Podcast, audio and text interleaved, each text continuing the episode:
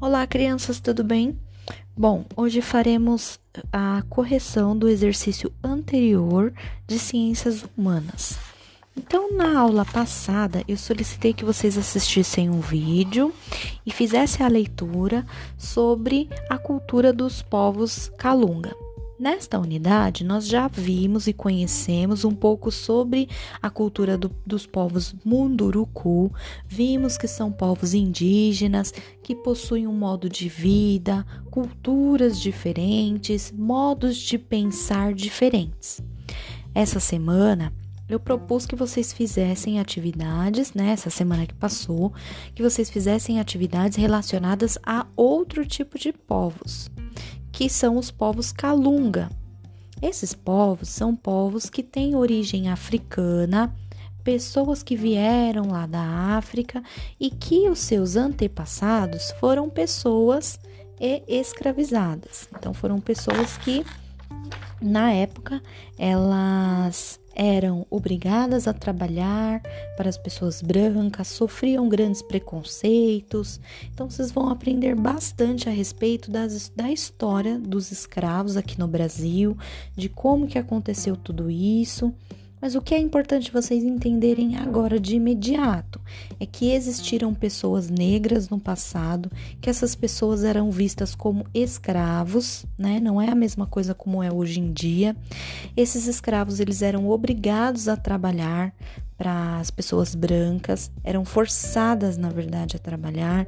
Se por acaso elas é, não quisessem fazer isso, elas apanhavam, elas morriam e muitos, para que eles não fugissem, eles eram aprisionados em cativeiro em vários lugares. E como eles viviam uma vida muito difícil, então eles fugiam. Quando eles conseguiam, né? Lógico, porque não era tão fácil, sempre tinha pessoas vigiando eles. Então, quando eles conseguiam achar uma maneira de fugir, eles fugiam para um lugar que eles chamavam de quilombo. Lá nesse quilombo era um lugar de refúgio dos negros.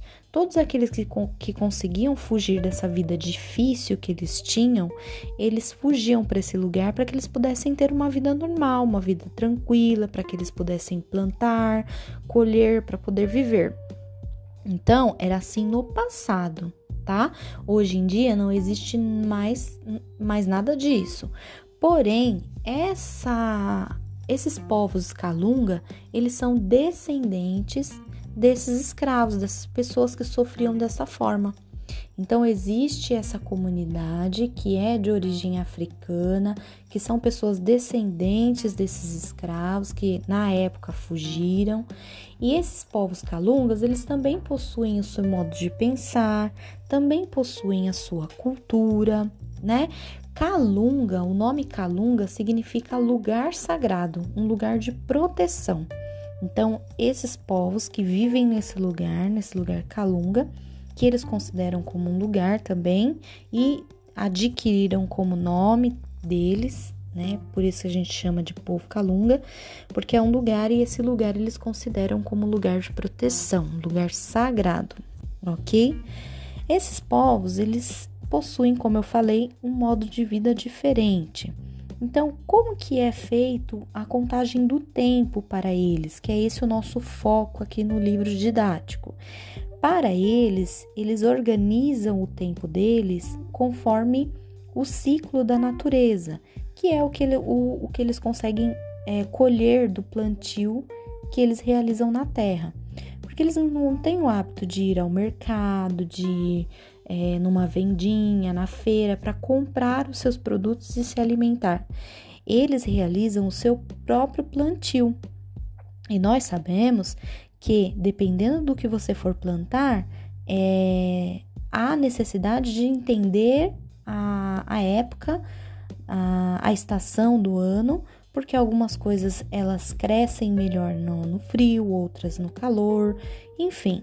Então, os povos calungas, eles utilizam o ciclo da natureza para se organizarem, tá?